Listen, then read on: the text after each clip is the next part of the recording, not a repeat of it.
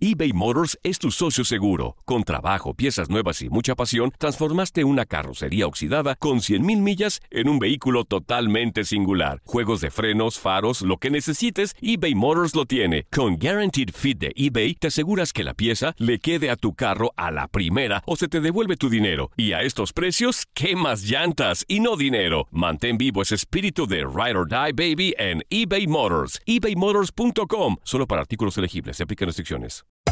Hacer tequila, Don Julio, es como escribir una carta de amor a México. Beber tequila, Don Julio, es como declarar ese amor al mundo entero. Don Julio es el tequila de lujo original, hecho con la misma pasión que recorre las raíces de nuestro país. Porque si no es por amor, ¿para qué? Consume responsablemente. Don Julio Tequila, 40% alcohol por volumen, 2020. Importado por Diageo Americas, New York, New York. When you buy a new house, you might say, Shut the front door! Winning! No, seriously. Shut the front door. We own this house now. but you actually need to say, Like a good neighbor, State Farm is there. That's right. The local State Farm agent is there to help you choose the coverage you need. Welcome to my crib. no one says that anymore, but I don't care. So just remember, like a good neighbor, State Farm is there. State Farm, Bloomington, Illinois.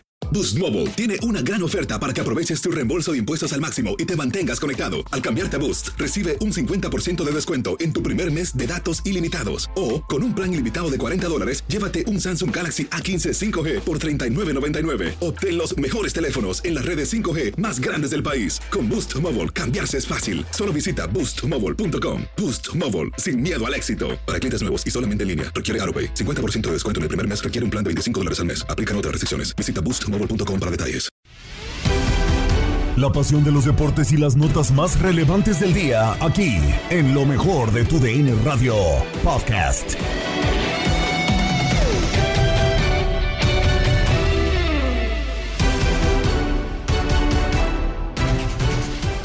Bienvenidos una vez más al podcast Lo mejor de tu DN Radio. Empezamos la semana cargados de información. Un saludo de Gabriela Ramos y nos vamos con fútbol internacional porque la campeona del mundo Francia quedó eliminada de la Nations League tras caer 1-0 ante Croacia, como lo escuchaste a través de nuestra señal.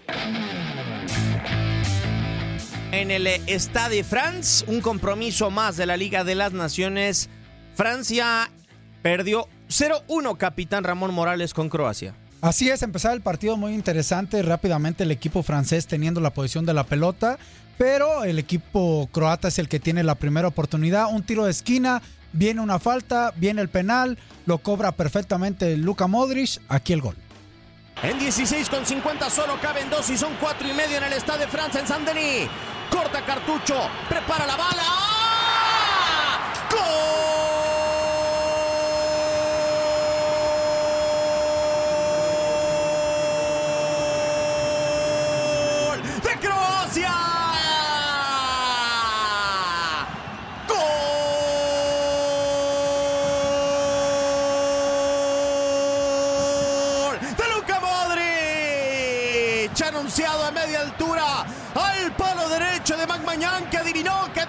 Pero que no logró controlar la pelota y el portero del Milan estuvo cerca. Y al 5 adelante está Croacia 0-1. Y así se iba al frente el equipo croata. El equipo local tenía que buscar e insistía por medio de Mbappé. Enseguidita al minuto 7 un disparo de media distancia. Pero no pasó más en esa primera mitad. Así nos fuimos al descanso. Viene la segunda mitad, vienen los cambios desde la banca, Pavar, Chouameni, le ayudan a tener el control de esta segunda mitad. El equipo francés tiene o busca algunas oportunidades de Mbappé, disparo a media distancia, un remate cruzado de Mbappé que para muy bien el portero y al final hasta un remate a propia puerta de un jugador croata fue la jugada de peligro de Francia, que sí tuvo una mejor posesión, un mejor control del partido, pero no logró profundizar. Croacia se defendió bien con la pelota, justo ganador, un triunfo muy importante.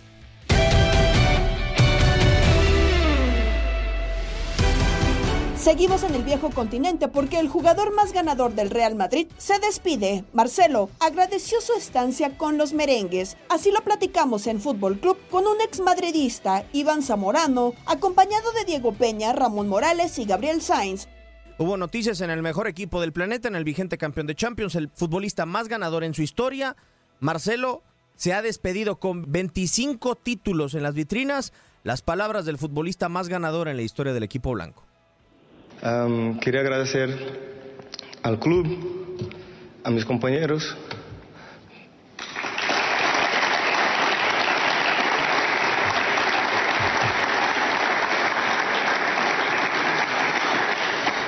a mis compañeros que he tenido la suerte de, de jugar durante, durante todos estos años. Va a ser complicado. Eh, nosotros solo, solo nos dedicamos a jugar al fútbol, pero a mí me gusta reforzar que para que nosotros juguemos al fútbol bien, que tengamos ropas limpias, que tenemos las botas limpias, hay un trabajo por detrás y eso aprendí aquí dentro del, Real Madrid.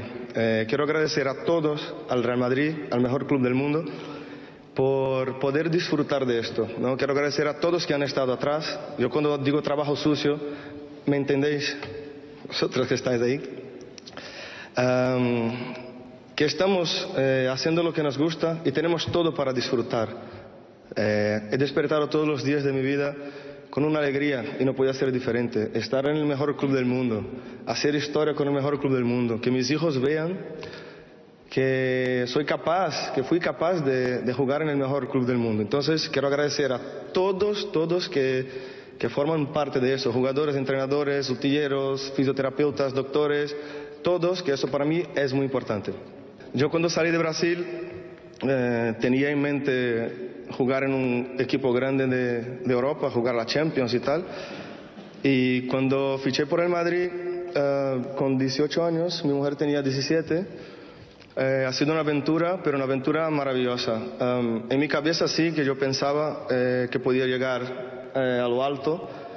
Um, y hoy salgo de aquí siendo el, el jugador que ha ganado más títulos en la historia del mejor club del mundo.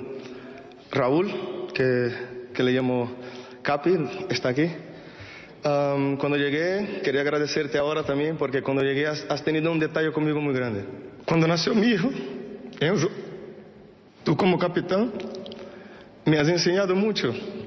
Has tenido un detalle conmigo muy grande y no solo desde ahí empecé a, a verte como un capitán, como un ejemplo.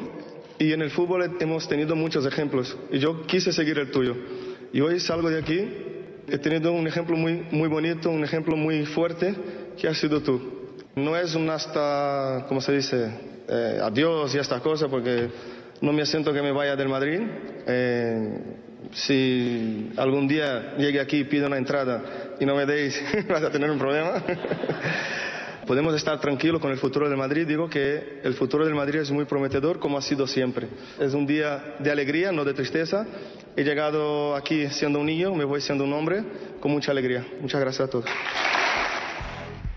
Las palabras de despedida, Iván, de Marcelo, que lamentablemente y creo que se va del Real Madrid, eh, entendiendo que después del 2018, cuando logran aquella Champions eh, en Kiev, eh, pues creo que Tony Cross, Luka Modric, varios bajaron el nivel. No sé si Marcelo fue el único que quizá no pudieron recuperar en el equipo merengue, por lo menos para darle espacio en la titularidad. No, se va porque yo creo que ya también cumplió un, cumplió un ciclo, ¿no?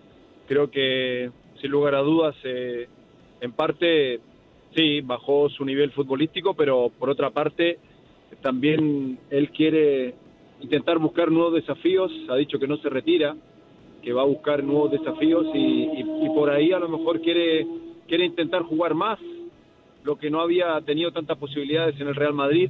Pero es un tipo que deja una, una huella imborrable, deja un legado muy importante, eh, no solamente como jugador, ¿no? porque si hablamos como jugador deportivamente, es el jugador con más títulos en la historia del club, sino que también desde el punto de vista humano, ¿no? desde el punto de vista lo que, lo que, lo que nos entrega en el día a día eh, con esa con ese amor, con esa con ese profesionalismo, eh, con ese apego tanto a la camiseta. Entonces, yo creo que de verdad me parece que Marcelo es un tipo que va a quedar en el corazón y en la memoria de los madridistas por mucho tiempo porque se, se va del club una, una leyenda de, de, de verdad.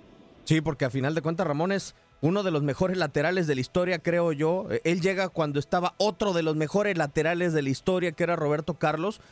Pero su discurso, las palabras de Marcelo son más eh, humanas, eh, más Sí, de sí, liderazgo, o sea, más que reflejan eh, el rol que tomó y que él adoptó y que él decidió en los últimos años. Sí, sí, a mí me, me, me encantó, me, me chuté la, toda la entrevista, la despedida. Me encantó porque eh, un, un Marcelo que, que lo veamos siempre muy alegre, muy dicharachero, como que el alegre del vestidor y todo eso, pero también es un Marcelo humano, ¿no? Que, que supo reconocer a toda la gente que está atrás, que de repente no sale a cámaras o que no tiene la fama que puedan tener los jugadores. Un Marcelo que, que poca gente, pocos, pocos eh, jugadores de la magnitud de Marcelo logran aceptar ese rol. No fue nada fácil para Marcelo el ser capitán de un equipo, el que por momentos o, no por momentos sabiendo que tenía que aguantar banca en, en momentos inclusive donde parecía que podía jugar. Eh, siempre fue, o por lo menos se le vio eh, haciendo equipo. Entonces, eh, el dejar el ego del futbolista a un ladito para bien del equipo, aún sabiendo de toda su capacidad y que era su parte final, yo la verdad me puse de pie. Debo reconocer, soy un poco sentimental y se me salieron algunas lágrimas de reconocer cómo una institución como el Madrid también despide a uno de los grandes que va a tener el Madrid siempre, ¿no? Uno de los pocos afortunados, ¿no, Gabo? Pero creo que la historia le viene bien al, al Real Madrid porque yo recuerdo, es un invierno en donde llegan Gago, Higuaín y Marcelo. Y, y creo que va muy ad hoc a como se está desarrollando hoy en día el Real Madrid. Hoy el día el Real Madrid contrata de 18, 19 años, 22, ahora con la llegada de Chaumení. Y, y estos chicos no deben de perder de vista lo complicado que debe de ser convertirse en uno de los mejores jugadores del Real Madrid. Porque hay veces, en el caso, por ejemplo, le tocó a Bam Bam llegando siendo ya figura, pero te puede tocar desarrollarte en el Real Madrid, que no es nada fácil. Y, a Marcelo le tocó esa posibilidad cuando Gago se bajó del barco, lamentablemente no pudo, y cuando Higuaín tampoco pudo con el paquete. Sí, eh, eh, creo que lo importante, y ya lo han dicho tanto Iván como, como Ramón, es, es que Marcelo fue entendiendo su, su posición y su rol eh, conforme iban avanzando los tiempos. Obviamente se volvió un futbolista importante, una leyenda ya del Madrid, pero llegó sin serlo y, ahí tuvo que empezar a forjar eh, la carrera que, que- que quería para, como bien lo decía él, que, sus hijos lo vieran en el mejor club del mundo, que de repente pudiera presumirle a sus nietos, no sé, después.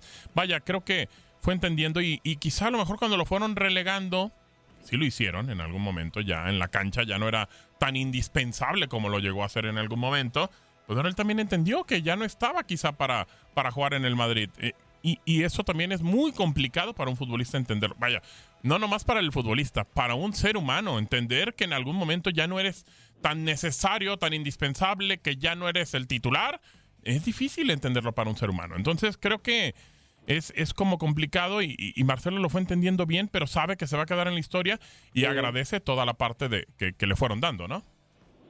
Pero es más fácil, ¿no? Es más, Claro. es más fácil ese tipo de situaciones en el Real Madrid, ¿no? Porque al final a lo mejor en otro equipo Sí.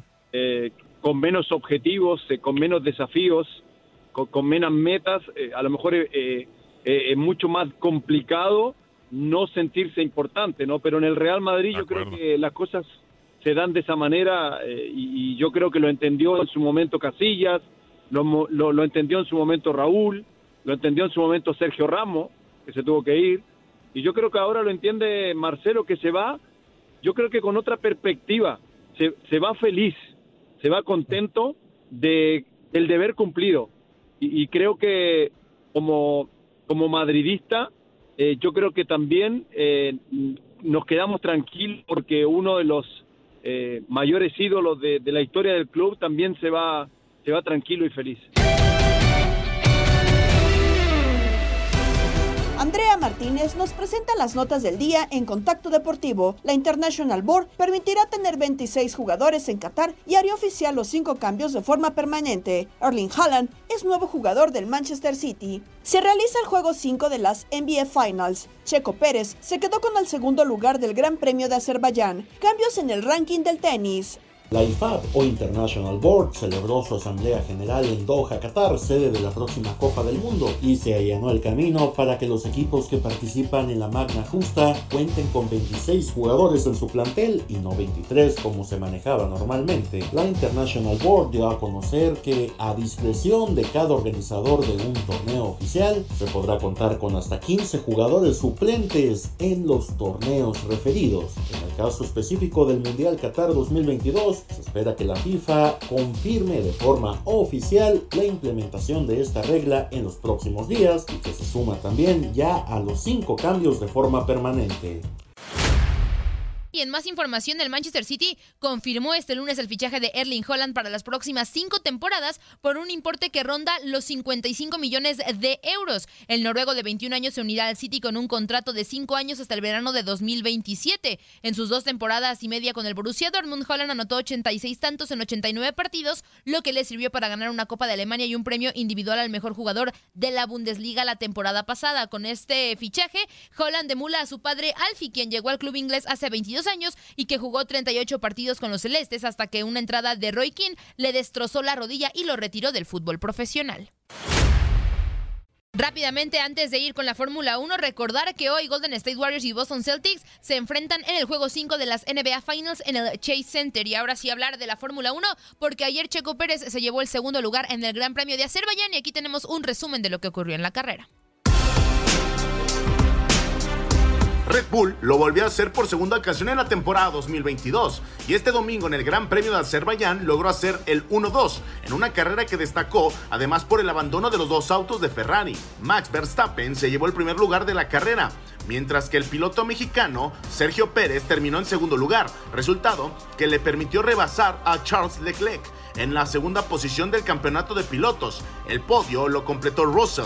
Al final de la competencia, el tapatío ofreció las siguientes palabras a la prensa. Sí, creo que hoy nos falló. Eh, primero la, comunicación con el equipo, teníamos que parar eh, durante el virtual safety car y eso hubiera hecho todo más sencillo el día de hoy, pero tuvimos unos problemas de comunicación y, bueno, eso nos, nos perjudicó bastante el día de hoy.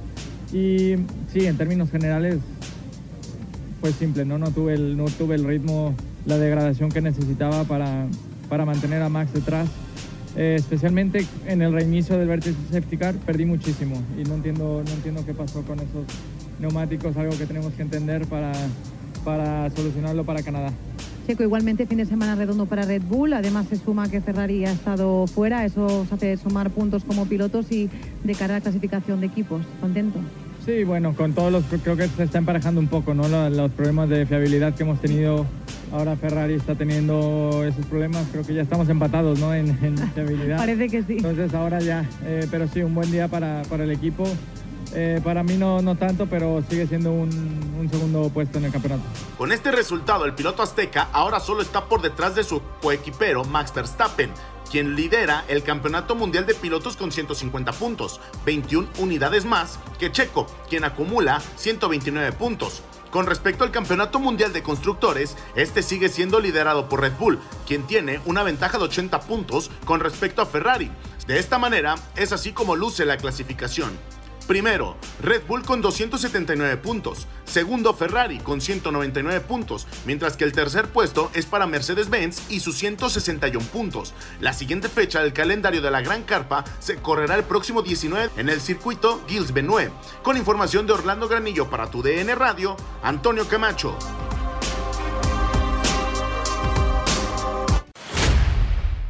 Con información del tenis porque se movió el ranking de la ATP. Daniel Medvedev es otra vez número uno del mundo y ahora es escoltado por Alexander Zverev, que por primera vez está en el segundo lugar del ranking. Novak Djokovic cayó hasta el tercer puesto. Esta es la primera vez en 18 años que no hay nadie del Big Three dentro de los dos primeros lugares del ranking de la ATP. El otro cambio se da con Casper Ruud, que llegó al quinto puesto tras eh, caer en la final de Roland Garros.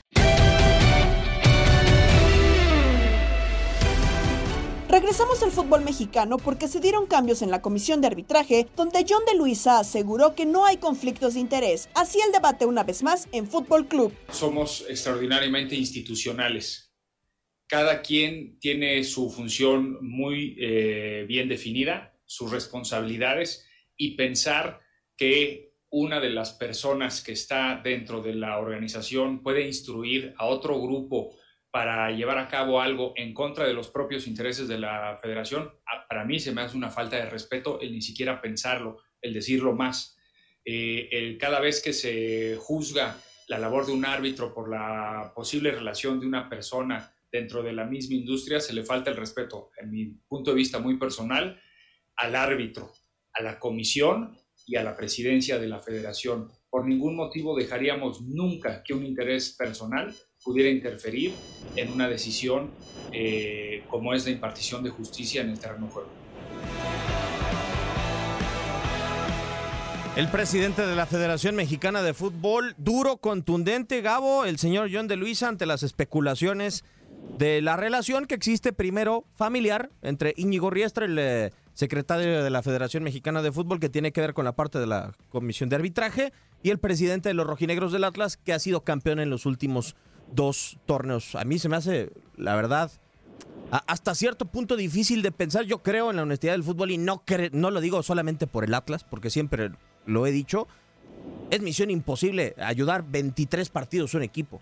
A ver, creo que, que sí puede haber decisiones a favor de un equipo, de otro. Creo que sí puede ayudarte en algún juego, además, pero no te lleva a finales del fútbol mexicano. De repente creo que también eh, exageramos, creo yo, digo, y menos a dos finales del fútbol mexicano, a menos de que hayan sido eh, cosas muy descaradas. No estoy diciendo que no, se, que no haya, también coincido contigo, creo que de repente creo que el fútbol mexicano es honesto, que no, no siempre. Malo, pero parejo. pero bueno, parece que, que, da y quita el bar y, el arbitraje, pero, pero vaya, a mí sí me parece como muy fantasioso. No estoy diciendo que no haya pasado nada, pero claro que han pasado cosas muy raras en el fútbol mexicano, en cualquier liga.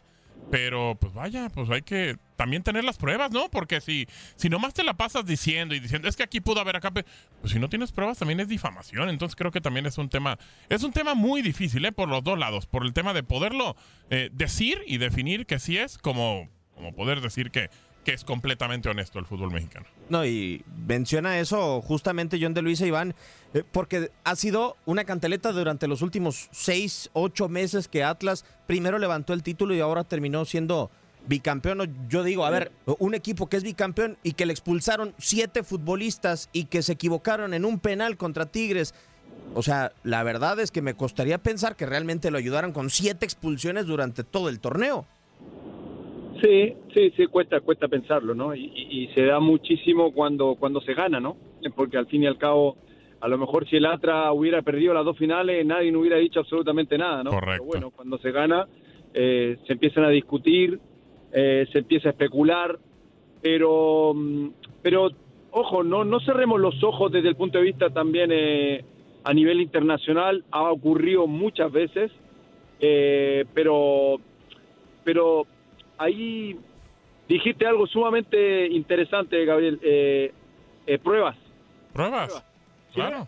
Si no, existen, si no existen pruebas, eh, lo mejor es el silencio. Cuando hayan pruebas, y si no, pregúntenle a la Juventus en Italia que existían pruebas contundentes, llamados telefónicos, cheques, regalos, un montón de situaciones específicas que hizo que la Juve bajara a segunda división. Recordémoslo en, en ese momento. Claro. Entonces, eh, eh, que existen, existen. Ahora, si no hay pruebas, lo mejor es el silencio, porque al final eh, viene un poco a, a, recrear algo que no tiene nada que ver con la realidad y de los dos grandes campeonatos que ha hecho Atlas y el trabajo de Diego Coca ha sido realmente espectacular. No, y realmente Ramón, desde la otra parte es, no hay que hacer cosas buenas que parezcan malas, ¿no? O sea, es difícil tener un presidente de un equipo y alguien que maneja el arbitraje en el fútbol mexicano. Sí, también eso da, puede dar de qué hablar, ¿no? Pero al final de cuentas, eh, en todos los ámbitos, no nomás en el fútbol, para hacer algo ocupas pruebas, pero la realidad es que también vivimos en un medio, eh, cancha, prensa deportiva, aficionados todos, donde muchas veces ha habido cosas raras. Y eso genera que de repente haya desconfianza, pero yo creo que el fútbol mexicano es, quiero pensar que es lo más, lo más sano posible, ¿no? Con errores y ¿Todavía? situaciones. Sí, todavía. Todavía. De acuerdo. A, a- a mí en lo personal no me ha gustado el VAR, ¿eh? Yo sí creo que hay Ha decisiones fallado, ha fallado. en el VAR que Ha todavía como cultura en México no voy a meter otros países que no los conozco y no lo correcto. No estamos preparados para tener eh, una cultura, por ejemplo, para el VAR, hablando directamente del fútbol. Sí, totalmente de acuerdo. O sea, la velocidad, entre otras ah, cosas. Para mí no. Ahora. eh, Sí, pero, pero, pero el VAR, también algunos arbitrajes, Sí. también algunas decisiones. O sea, hubo un año difícil. Yo creo que fue un año difícil para el arbitraje mexicano, ¿no? Sí. Pero, pero al margen de eso, tú puedes perder algún partido, tú puedes ganar un partido, pero campeonatos. Sí, eso es- Dos. Yo creo que campeonatos se eso. ganan trabajando, Claro. campeonatos se ganan, no sé. eh, creo que creo que ahí es eh, ahí se puede ver la cosa distinta. Sí, completamente de acuerdo. Como bien les decía, creo que a ver, llevarte a dos finales, tratar de ganar. los A ver, por ejemplo, yo digo, León en la final de vuelta. En la final de vuelta creo que vimos un equipo completamente diferente al que vimos en la final de ida. Y de eso no tiene la culpa ni el árbitro ni nadie. En la final de vuelta, también Pachuca en el segundo tiempo, quién sabe qué le pasó. O sea, tenía, tenía Atlas como para ganarle y no lo terminó haciendo. Entonces, también, o sea, estamos hablando de que también se puede manejar todo este tipo de cosas. Pues entonces ya no entendería yo qué, qué es lo que está sucediendo. Entiendo y comprendo que pueden hacer muchas cosas y sugerirse muchas cosas, pero tampoco creo que termine siendo para, para combinarlo todo. Pero No sé. sugerirlo y decirlo. Yo, yo quiero, yo lo voy a decir algo. Aquí, aquí sí hay algo en lo que no estoy de acuerdo. El hecho de que yo creo que el fútbol mexicano tiene sus errores y sus aciertos como todo. Aunque este año con, con Bambán, estoy de acuerdo con Bambán de que ha sido muy, muy malo el arbitraje, VAR y todo, términos generales, ¿no? Pero creo que todavía los errores son presididos pues, por humanos y, y- y- y a veces afectas a uno y, y beneficias a otro, pero sin tener algo, una consigna como tal. Pero eso de que el arbitraje te da campeonato, sí. O sea, eso tampoco digamos de que no te da campeonato. No, no, espérate, pues pudiste haber pasado un partido por un error arbitral. No estoy diciendo que así, ojo, ¿eh? Sí, sí, sí. Pero no hay que meter eso de que el arbitraje no te da campeonatos, ojo. ¿Sí porque pod- no pudieron haber avanzado algunos equipos A ver, por errores pero, la- arbitrales. pero no te da el campeonato en la final, ¿o sí? ¿O te lo da en la final? ¿Y cómo llegaste a la final? Ah, ¿llegar a la final? Ah, bueno. Gabo, es que yo Es creo. entonces estás avalando de que sí no, hay... no, escucha lo que dije. Sí, es que si- ya para que te ayuden a llegar a la final y te da el título, Es que no estoy diciendo que ayudan, estoy diciendo que quizá quitemos eso de el- el- los errores de los árbitros no te da campeonatos. Sí te los puede dar, ¿cómo no? ¿Cómo no? Sí, Sí. te los puede dar. A ver, desde Yo no estoy diciendo que con intención, ojo. Por eso dije antes. Pero sí te puede dar un error de un árbitro que no tiene la intención de dártelo, simplemente es un humano y se equivoca. Ah, no. Ah, bueno, pero eso es una cosa diferente. Eso no es lo que estoy No diciendo, premeditado, Gabo. claro. No, Eso ya, es lo que ya, un ya, ratito ya, ya. diciendo. Ya entendí. Pero entonces ya no entendí. digamos que no te da campeonatos. Es que no había, no había captado esas. Ok, o sea, pero te Tú dices en un momento puntual, ¿no? Sí, pero no, no, No, no, no, no. Es que ya una haber- seguidilla de errores, Ramón. Pudiste haber avanzado de una semifinal a una final y eso te da la posibilidad de un campeonato. Pues se fue.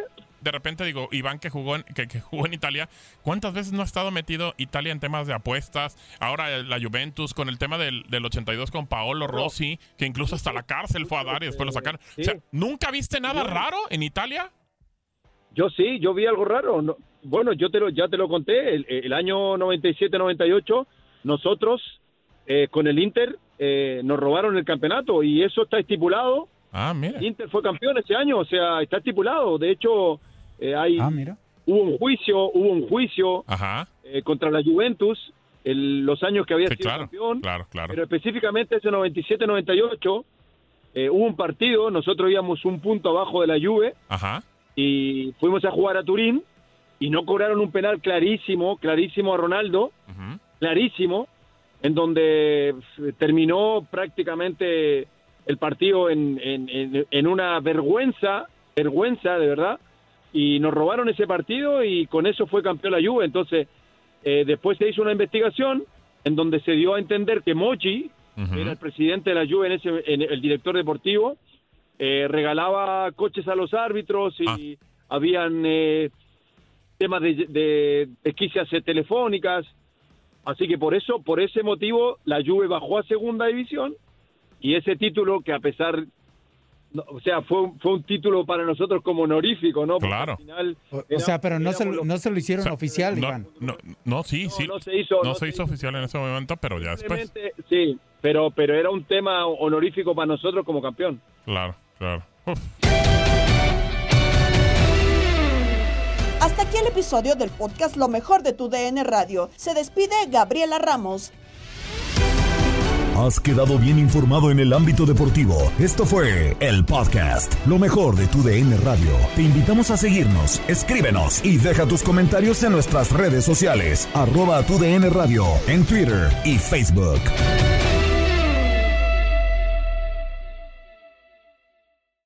Aloha mamá. Sorry por responder hasta ahora. Estuve toda la tarde con mi unidad arreglando un helicóptero Black Hawk. Hawái es increíble. Luego te cuento más. Te quiero. Be All You Can Be, visitando goarmy.com diagonal español. Boost Mobile tiene una gran oferta para que aproveches tu reembolso de impuestos al máximo y te mantengas conectado. Al cambiarte a Boost, recibe un 50% de descuento en tu primer mes de datos ilimitados. O, con un plan ilimitado de 40 dólares, llévate un Samsung Galaxy A15 5G por $39.99. Obtén los mejores teléfonos en las redes 5G más grandes del país. Con Boost Mobile, cambiarse es fácil. Solo visita boostmobile.com. Boost Mobile, sin miedo al éxito. Para clientes nuevos y solamente en línea, requiere AroPay. 50% de descuento en el primer mes requiere un plan de 25 dólares al mes. Aplican otras restricciones. Visita para detalles.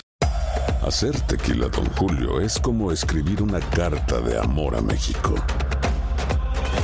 Beber tequila, Don Julio, es como declarar ese amor al mundo entero. Don Julio es el tequila de lujo original, hecho con la misma pasión que recorre las raíces de nuestro país. Porque si no es por amor, ¿para qué? Consume responsablemente. Don Julio Tequila, 40% alcohol por volumen, 2020. Importado por Diageo Americas, New York, New York. Si no sabes que el Spicy McCrispy tiene Spicy Pepper Sauce en el pan de arriba y en el pan de abajo, ¿qué sabes tú de la vida? Para, pa, pa, pa.